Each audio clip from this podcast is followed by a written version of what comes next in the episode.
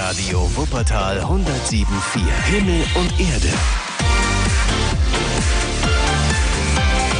Ich krieg jetzt noch leuchtende Augen, wenn ich daran denke, wie ich als Kind St. Martin erlebt habe. Ne? Für mich war das immer was ganz Besonderes. Irgendwie auch so was Romantisches mit diesen Laternen, Lieder singen, Wegmänner essen. Ja, und das ist es auch heute irgendwie noch. Ne? Zu sehen, wie dieses Lichtermeer aus Laternen durch unsere Stadt wandert, hat auch irgendwie weihnachtlich ist, finde ich. Und das ist nicht nur so ein Eindruck, sondern da ist was dran. St. Martin hat auch was mit Weihnachten zu tun.